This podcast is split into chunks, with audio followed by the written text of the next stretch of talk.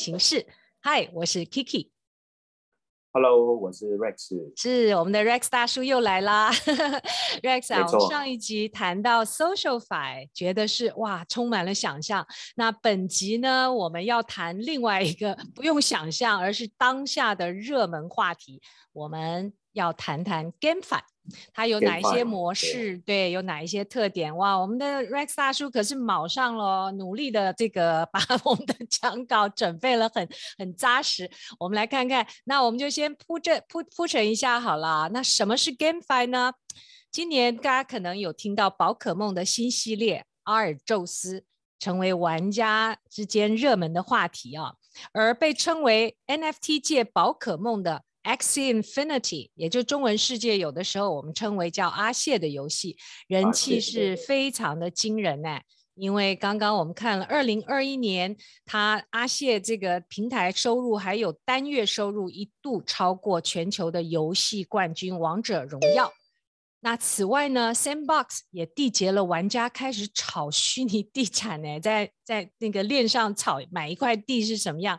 然后呢，Decentraland 其实这周也刚刚办了线上的时装周 Fashion，所以这个统称为 GameFi 游戏化金融的新趋势到底是什么？它为什么能够让玩家玩边赚 Play to Earn，然后一边玩游戏一边赚 NFT 呢？那当去年到今天啊，元宇宙的这个 NFT 啊，许多人就开始质疑这些新趋势是不是虚无缥缈。那不少的科技界专家就提出来说，GameFi 也就是游戏化金融已经成型啊。不管是元宇宙最夯的地产游戏 Sand Sandbox，还有 Decentraland 两边大家的土地都不断的增值，还是说引发了我们菲律宾全国民众疯打游戏？Axie Infinity，也就是啊、uh, Yo Yo Game，我们原先在我们的未来不打烊前面也有一集专门谈 YGG 的故事啊，都是人气跟获利满满的成功案例。那科普一下哦，GameFi 的定义跟萌生背景是什么呀？嗯，其实 GameFi 它的这个英文全名啊，就叫 Game Finance，就是取前面这这几个字啊。那中文我们就把它当做这个呃翻译做游戏化金融。那概念最早是在呃二零一九年的时候，区块链的一个游戏发行平台叫 Mix Marvel，它的战略长叫啊 Merriman，他提出来的。那他那时候认为，当传统的游戏加入了区块链哦这个元素，它可以解决一个长期的令人头痛的问题。比如说，我一个玩家在花了很多时间啊精力，在一个游戏里面建设世界、购买宝物，但是有一天游戏停止了、关闭了，他所有的努力就消失了。那玩家可能就很失望，不想再玩游戏。那这是一个比较大的痛点。所以这个呃，Merriman 他就说，如果玩家在游戏里打造装备，那可以透过铸成 NFT 的方式，在线上它可以转卖，那么它就可以流通，而且并且可以创造一些价值，对吧？那一些游戏业者呢，他也可以透过发行一些专属的游戏专属的一些啊币 token 来吸引玩家，或者甚至借此募资把游戏。啊，做得更好。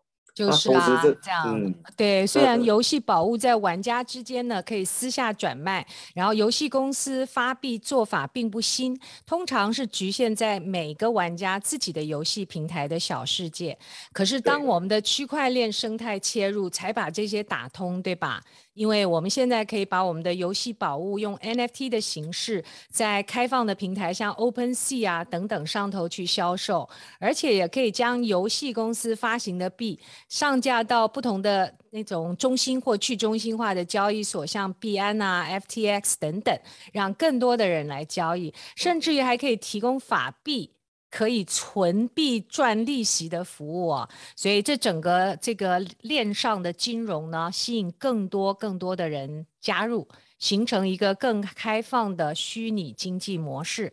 所以就是我们现在说的 GameFi 游戏化金融了，对不对？那进入正题哦，嗯、对吧？GameFi 的概览是什么？要请我们的 Rex 跟我们科普一下。好啊。其实 GameFi 现在整个概览哦，就是其实讲到 GameFi，它已经是现在整个加密行业最火热的赛道哦。为什么火热？因为 Game 嘛，大家都喜欢玩游戏，Finance 这可能有投资有钱赚，还有整个经济体系。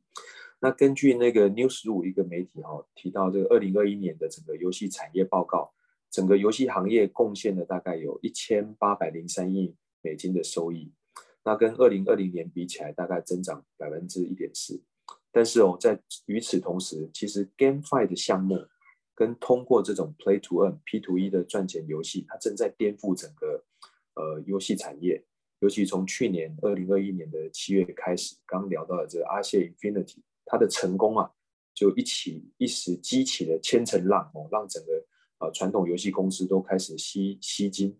像一个大型的 Steam 的发行商 Ubisoft 这样的一个巨头，他也开始想要进到这样 GameFi 的一个。一个市场，那像呃今年三月的中旬啊，这个阿谢的市场，阿谢 Infinity 的市场交易额还有四十二亿美金，大家可以想象吗？对，那去年其实当然更多。哇，七月是四百五十亿，真是疯狂，所以那个时候也超过了这个王者荣耀啊。嗯，对，这是很难想象的。所以 GameFi 它迅速流行的原因，其实主要就是玩家他可以通过。就是花时间精力，然后在里面边玩边赚钱，所以又可以玩又可以赚钱，这种工作是应该是非常的符合人性哦。所以，但是对于一些不熟悉啊、呃、油的一些用户啊，看着这些市场热度很高，你有时候很茫然的进入，那还是会有一些相当的。风险，风险对，嗯，大家要谨慎一点哦。那我们来看看，那 Rex，我们今天我们大概哪一些内容哦？看看我们的 GameFi 历史发展，然后我们会探讨炼油的模式跟玩法，游戏当中可能形成的经济系统、工会、游戏工会这种道的影响，还有 GameFi 的未来发展跟方向，对吧？那我们来看第一个话题。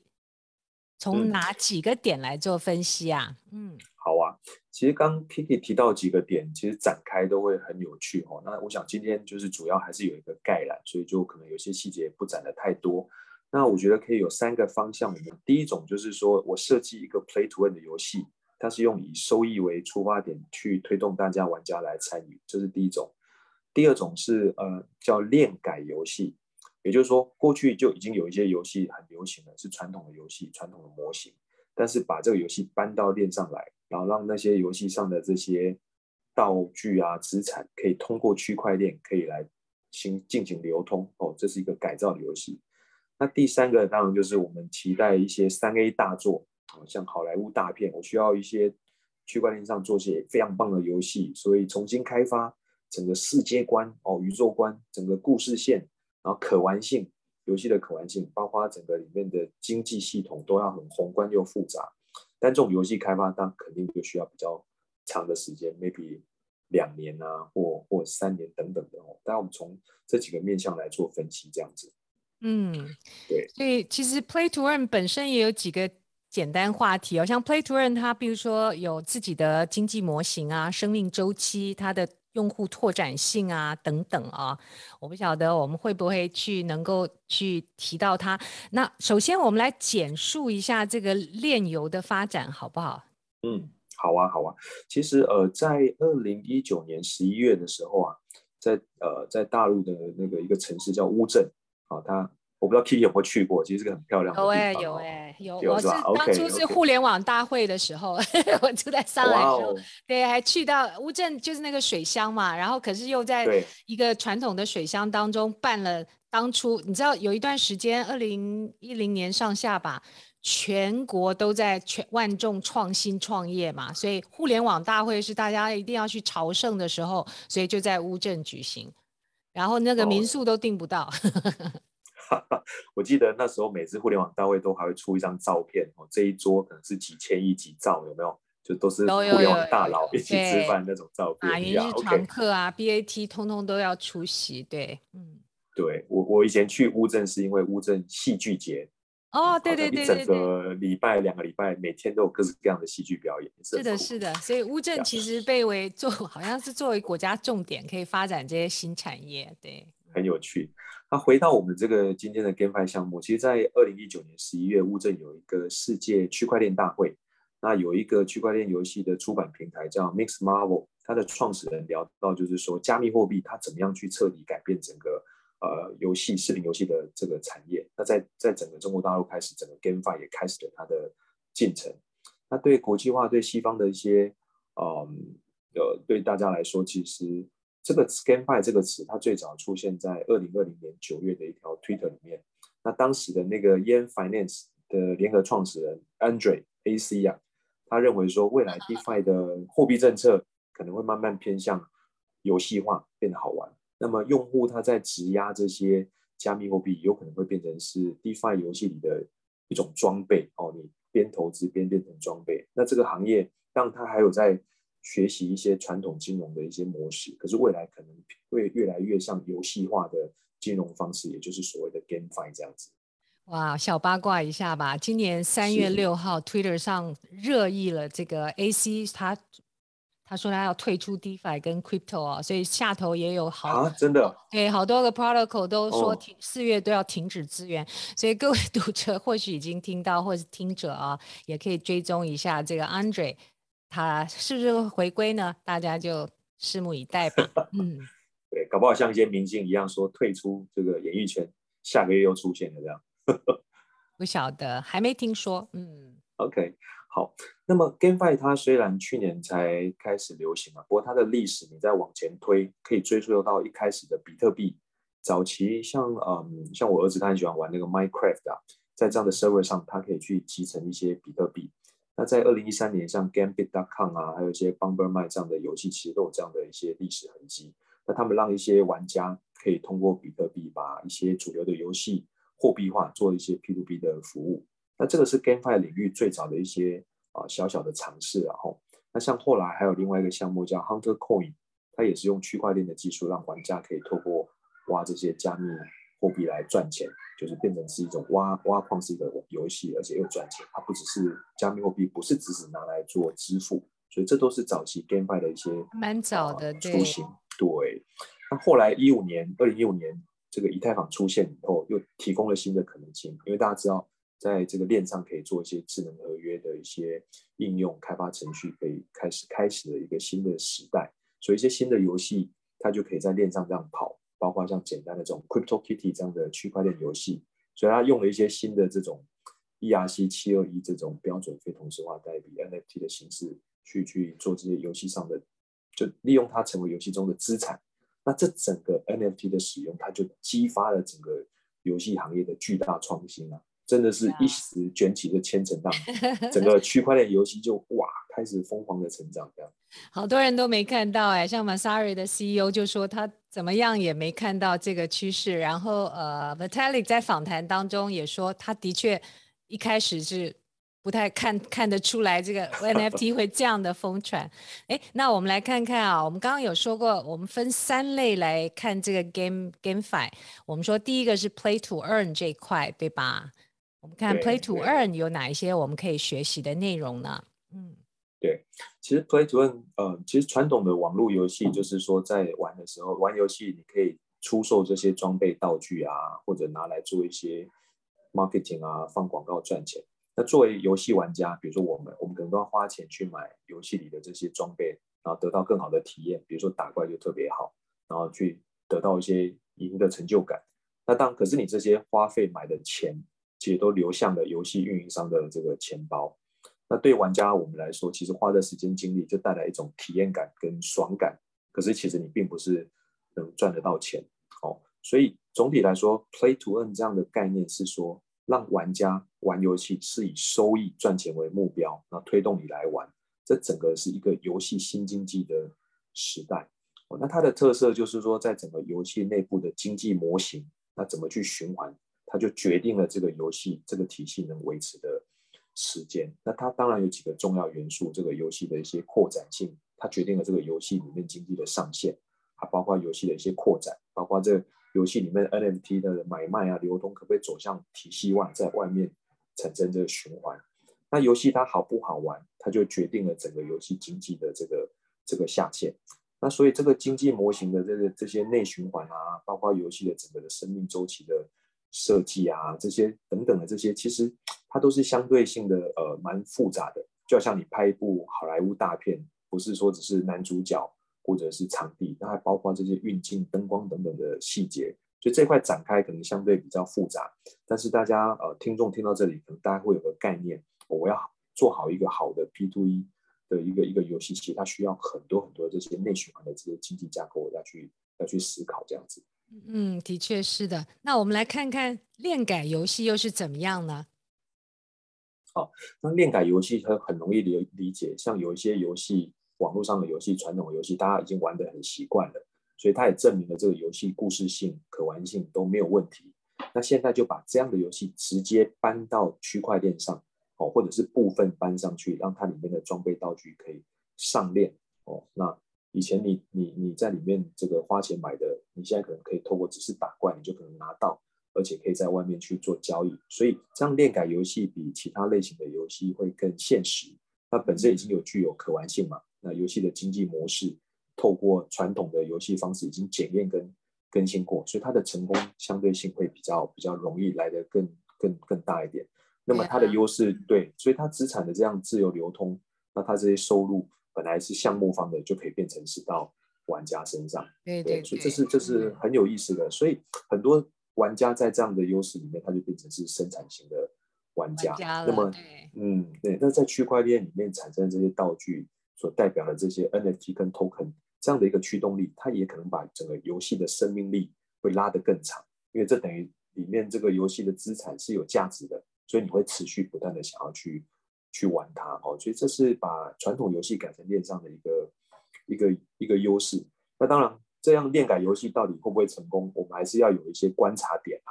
对呀、对。所以除了什么蓝筹项目之外啊，目前市面上的 NFT 本身流动性就比较差，所以持续的地板价格降低，可能会考虑这个缩减买盘，对吧？所以它有好处，然后可能也有一些这个。不一定是优，对，不一定是优势。哎，那 token 跟 MFT 之间赋能的关系是怎么样啊？赋能关系其实呃，应该这样去描述。刚刚提到这个链改游戏，就是说这到底这个游戏值不值得玩，好不好？刚刚可以提到，就是说看它的这些地板价有没有下降，当然还看它的网站的流量、用户啊这些里面买卖的价差。嗯、那在游戏里面，这些 token 跟 NFT 的赋能关系，它是这样：token 它通常是作为一种。呃，竞争的一个激励的这奖励，比如说玩家他投入了，他有这些想要赚钱的这种需求，那他可能就想把这个 token NFT 卖掉，那就就会有一个抛售的这个压力。那可是有一部分的 NFT，它为了要作为不要让玩家想要去抛售，所以你就要有一些锁定它的一些载体、一些机制。那另外，它也可以不要让整个游戏这个 NFT 它可以呃变成会通货膨胀。所以这个赋能的关系的设计，其实它要很精致。所以 NFT token 这样在链上的系统，它可能不能比游戏更快崩盘，不然你这样游戏可能就回到原来像传统游戏，像这些宝物道具都没有没有价值。所以这个 NFT token 的赋能系统的设计，大家也可以想，为什么一个国家政府会去设计这些啊？利率要不要调整啊？啊，这个汇率要不要锁定啊？它也是在维持国家的稳定。所以这个 token NFT 的赋能之间的关系，也是在维持游戏世界里的经济体系的稳定，这样子。学问还蛮高的，我现在对游戏设计者有无限的那个崇敬了，崇拜哦，崇拜，对对对。哎，那我们来看看三 A 大作又有哪一些要值得学习的内容啊？嗯，是的，像我们知道，在传统的游戏，你要做一个很好的伟大的作品，我们叫三 A 大作。那你要在区块链上去进行开发。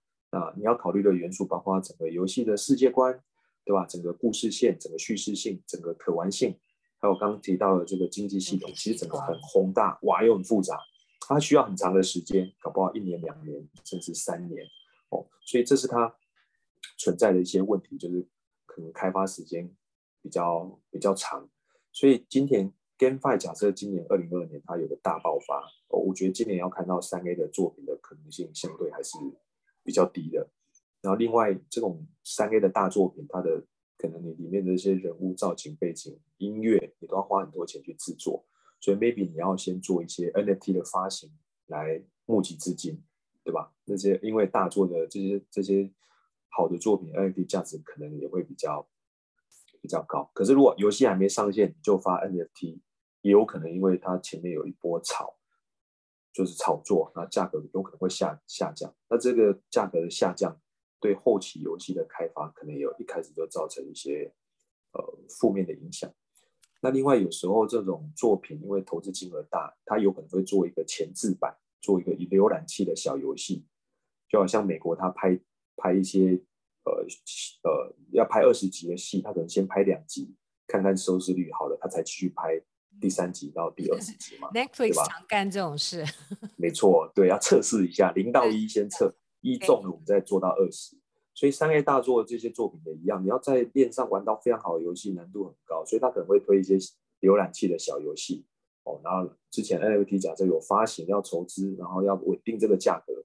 哦，那这也是一种一种模式。可是因为这种浏览器的小游戏，它的呃生产的经济价值系统也还没有出现。所以造成这个呃 NFT 一开始你发行啊，但是如果你后面又有 token，它可能会形成一些抛售的压力。那这两个之间彼此的呃赋能的这个一些关系啊，价值的维持啊，你怎么去去去设计？这相对也是比较比较复杂。所以你要完成一个这种三 A 级的作品，你前面你有几件事情的前提你要做好，你什么时候这种落地啊，你要有一些预期。第二，你这前置版的这些。啊，游戏还有你要创造一些 play to earn 的一些架构，前置版边玩 maybe 就可以边赚，还有整个一个炒作，不要讲炒作，就推广的这种呃暖身热身的这整个预期，其实这些都要把它 manage 得很好。那这样一个呃好的大的作品做成区块链做成 play to earn 的游戏，成功性才会比较大。所以其实难度其实是有的，就是很有趣的。对，其实我们最近也常看到一些就是包含创作型 NFT 的游戏，对吧？等于是你或许当初所有的设计，可是到后来因为玩家的参与，然后又共创，又产出新的 NFT。像我们现在有看到一些例子吗？嗯，对对，没错。其实呃，在一些游戏里面的这些 NFT，因为你边玩，然后人可能越玩游戏。人流量越来越多，游戏玩家越来越多，产生的搞不好制造产生的 NFT 也越来越多，所以反而在游戏里面会有自己的一个小宇宙，对吧？那所以这个游戏里面，假设它有土地的 NFT，在这样的一些呃时空背景下，假设这个土地我也或者这样产生的道具，在别的同样的游戏也能使用，那这样不同的游戏之间，不同的这个 NFT 之间的这种流量的累积，就游戏的玩家的增加。一起参与，其实整个会形成一个强大的一个 IP，哦，所以这个游戏开始就是 NFT，它开始可以跨跨游戏。那这另外的游戏有可能是同一个开发商开发，也有可能这个游戏的开发商跟别的游戏开发商开发，所以彼此的粉丝一起加进来，哇，这形成的力量，我觉得其实是很大的哦。那这个也会对对对，会创造出更大的价值。我们现在是不是会看到逐渐有那种聚合式的，就不同的游戏、不同的 NFT，其实可以到同样的一个聚合平台，而这个平台可以创造出另外一种丰富的那种世界观或者是文化哦。嗯，对，这里可以卖一个小关子哦，因为我最近也在参加有一个新的游戏项目，听说会把这全球知名的 NFT 都放进来，可以共同产生。那我现在很认真的在参加它 Discord 在。干这个白名单，还不知道能不能干到，干到我再来跟大家公布哦。这也是很有趣的。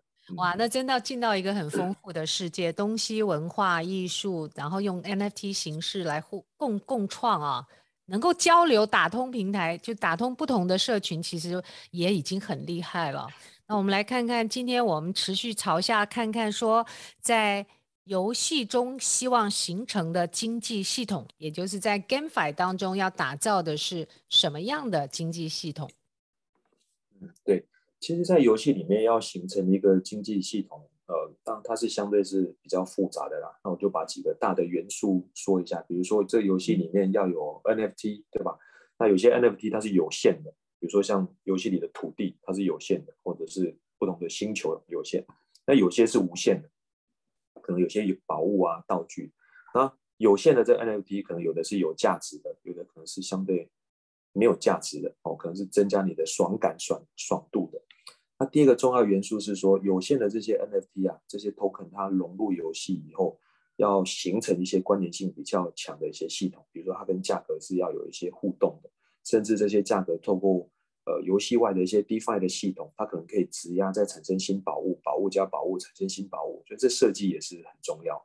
嗯、那第三块是游戏里面要不同的足够多的玩家，大家分工，达到一种供需平衡。它就像真实世界里面，有人喜欢当这个做生意的，有人喜欢去呃当军人，有人喜欢当警察，有人喜欢当律师。游戏里面一样，有人也要是生产者，生产这些 NFT 的，有人是消耗者，那有人是长期喜欢持有这些 NFT 的。那有些可能就是跑龙套的哦，就是偶尔玩一玩哦，对吧？所以游戏里面你要有不同的玩家去把整个体系创造出价值。对对。对，我们玩家分工大致是生产者、消耗者、持 NFT 持有者、普通玩家。哎，对哦，哎，对对对，现在有电影在演这个了，对。是是啊，我发现 Kiki 特别会总结，对，听你讲话的这个头脑会特别清晰哦。那因为我讲的非常兴奋，所以。第四个，我们来看看游戏整个在进行发展的，其实它也是有个周期哦，跟景气一样会有循环。所以游戏它一开始有个初始的周期啊，比如生产者要开始进来啊，消耗者要进来啊，抢夺资源。然后第二段进入这种消耗消耗期，哦，生产者可能变少，消耗消耗的人变多。第三个进入寡头周期，哦，开始有一些大咖很厉害的人出现啊，很多人崇拜。那第四个会进入一些刺激的周期，对吧？一波完以后，可能游戏。这个项目方他丢入一些新的元素，让大家玩家再兴奋起来，所以有可能它也是会有同步的一些呃循环，但会不会崩盘，那肯定也有可能；那会不会高潮，肯定也有可能。所以这都是跟游戏的设计有关。那因为游戏现在跟 NFT 跟这个价值开始产生对接，它就变成有金融属性，对吧？这些东西值不值得去追逐？那所以玩游戏开始也有金融属性的时候，其实我觉得是变得是很有趣。那这也是开始，我们今天一开始播的时候就跟大家讲，很多人不熟悉，加入了还是会有一定程度的风险。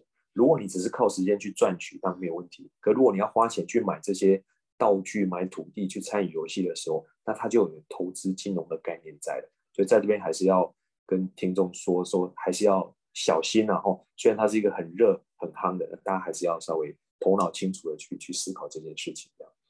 对啊，那有有没有所谓的最良好的周期哦？因为我们现在看到的例子不太多，所以我们就呃就留到后续我们再制作，也就是让大家可以小心。不过很难讲，我们都在做学习。我们看看下一个话题，嗯、所谓的公会，我们看到很多的游戏公会，其中当然呃最有名的是我们那个菲律宾的 YGG Yale Yale Guild。YGG Well 要 Yale Guild Games 对，在我们的上一集介绍，嗯、经由呃组成工会，然后呢，工会当中可以租把这些原先要投资的成本呢比较低廉的交给这些工会成员。那这样的一个简单的工会，其实就帮助了很多的菲律宾家庭得到他们的收入，还可以支持海外家人的生活，是不是以前是无法想象的？以前是说打游戏很不正经吗？结果现在是全全民，然后连同那个阿公阿嬷也可以打游戏，然后挣钱给加拿大的孙女上学呢。这个故事还蛮有趣的。所以我们说到这个游戏工会，目前很多时候是用道的方式来组合。所以我们来看看工会对 GameFi 有哪一些意义啊？嗯，是。其实我那时候理解到这个工会的时候，真的是颠覆我的三观。你看我们在公司工作啊，会有工会。那工会就是良好的工会运作，就是跟资方、跟公司可以有一个良好的沟通嘛。那没想到玩游戏诶也可以有工会，对。那这个工会就是全球的玩家形成公会，那这个力量针对这个游戏的运营商啊、呃，它的呃不应该说好或坏了，就是说你怎么样去运用这个力量也很重要。那我们来看看，首先第一个工会它的集结方式是用道的方式在组织。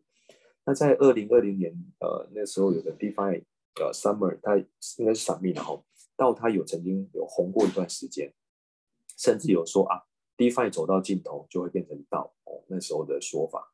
那那时候就是呃红红火火牛市了一整年，那时候可是后来道它并没有爆真正大爆发了哈，也没有或许没有太多真的应用落地。但但是有一些成熟的 DeFi 项目，像 Uniswap 啊。阿贝啊，然后 COMP 这个 Compound 这个，看来其实到很多东西可能还没有呃那么容易的落地。那投资人他其实掌握了这个海量的筹码，那分散自己，最后可能也只是呃 把一些比较小咖、变成去散户化的这个治理。所以那时候我们去年回望十一月的时候，有一个很有名的叫 People DAO，它虽然呃失败了啊，可是它也打开了整个 DAO 的一个新的世界。所以从道的这种发起人成立项目、公开募资到项目相对公平，整个治理的权限模式，整个捐款的金额要相对应。那当时它虽然都处于在同一个起跑线，实现的去机构化，那这也是币圈一些原生用户追求一个公平精神。那虽然最后失败了，但是 People 道本身它也形成了一个啊、符号。所以从呃 People 来看，其实道本身需发起，它需要有一个载体。所以理论上这个载体它有发生很大的这个凝聚力。比如说你一个两个不能做，大家一起做，你的力量越强，而且有适当的一个经济利益的分配，其实道德这个成长还是很有这种可行性的。而且它控制的经济利益如果大于本身的治理可能有时候会不一定会会比较混乱啊，或者是说形成到内部寡头的一些个别的根据，所以这在早早期的时候到它的发展，它还是有一定的呃相对的问题存在。但目前我们在看到的发展，还是有它一些可行性哦，跟跟未来性。所以我们可以来看看一个游戏公会的道它对 GameFi 的定义是什么？那目前游戏它是一个很好的一个载体，所以游戏公会它就是一个很有呃。荣誉感，那凝聚力很强，对吧？因为大家都喜欢玩这个游戏，而且是有一定的经济利益，因为边玩你可能可以边赚嘛。所以在这样游戏公会的道里面，就会出现一些人。Kiki，你猜可以有哪些人？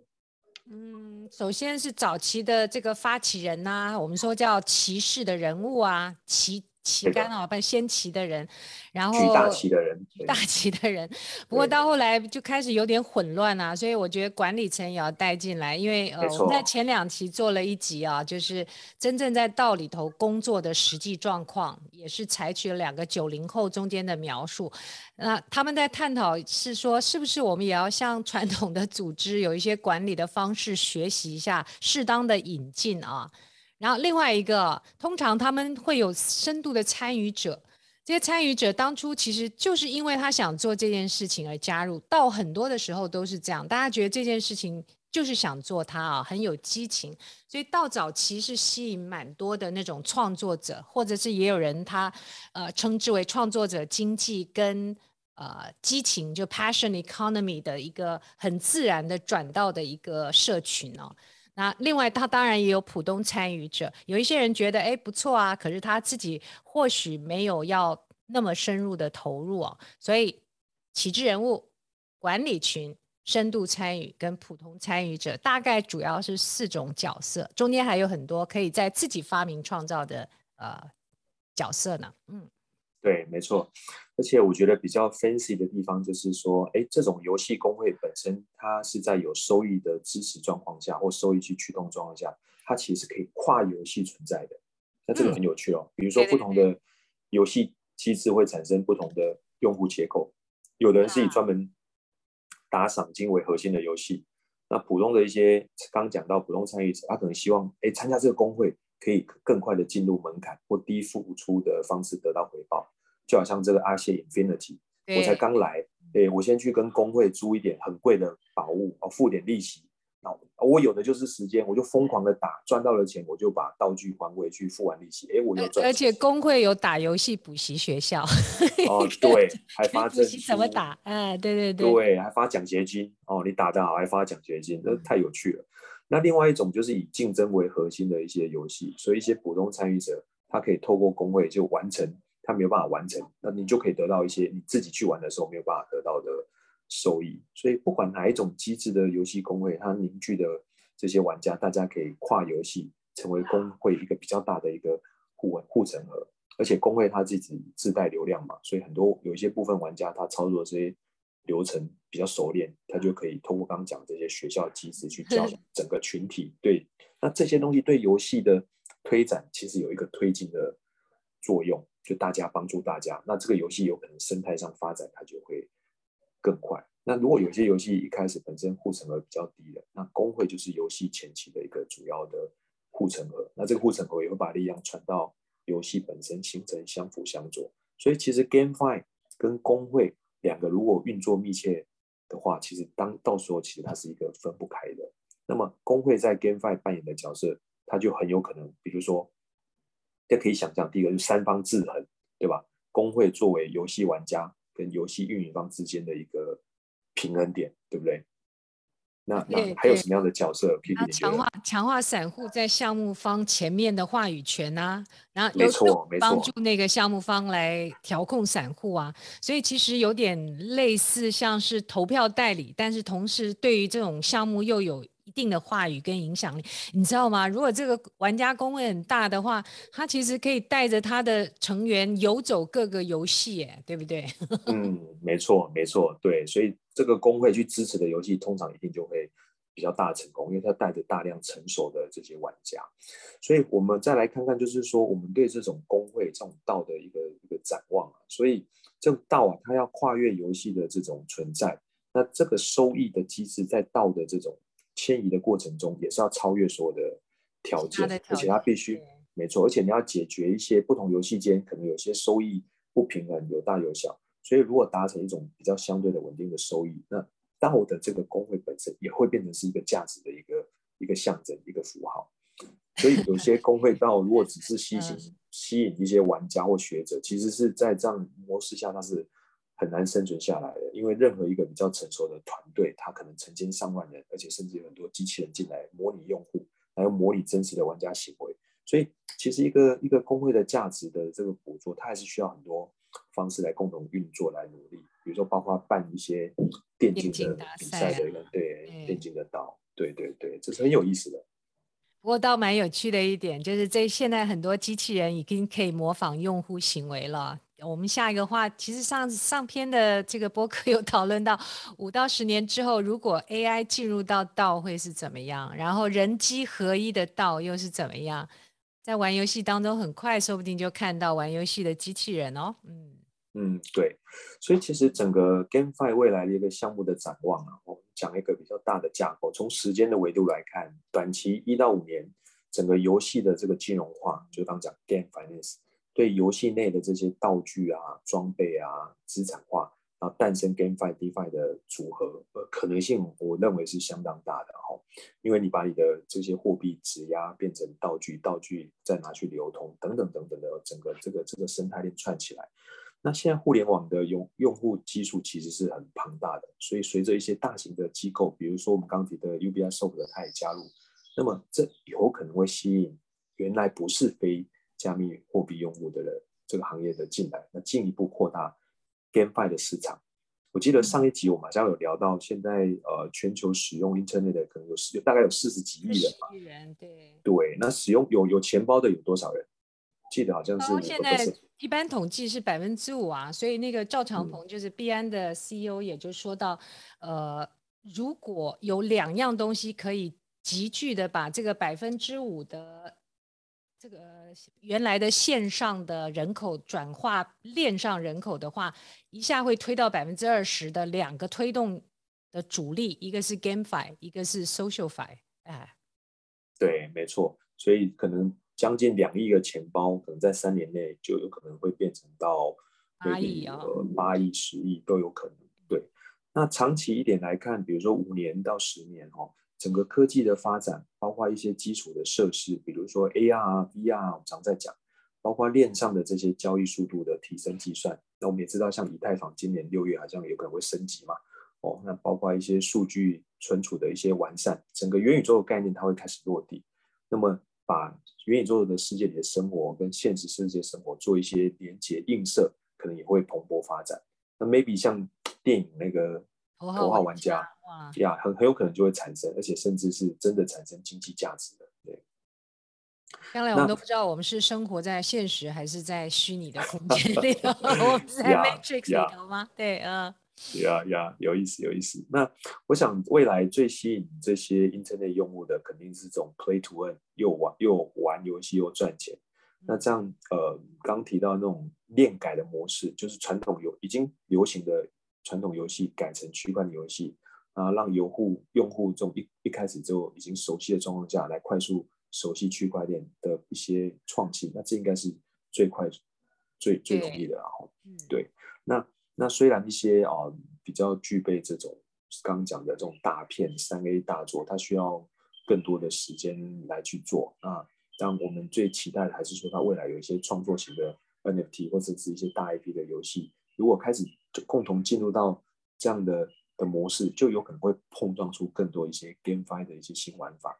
但是可能有一些游戏经济体系的这种设计也是很重要，所以这也是 GameFi 它未来要去思考跟研究方向。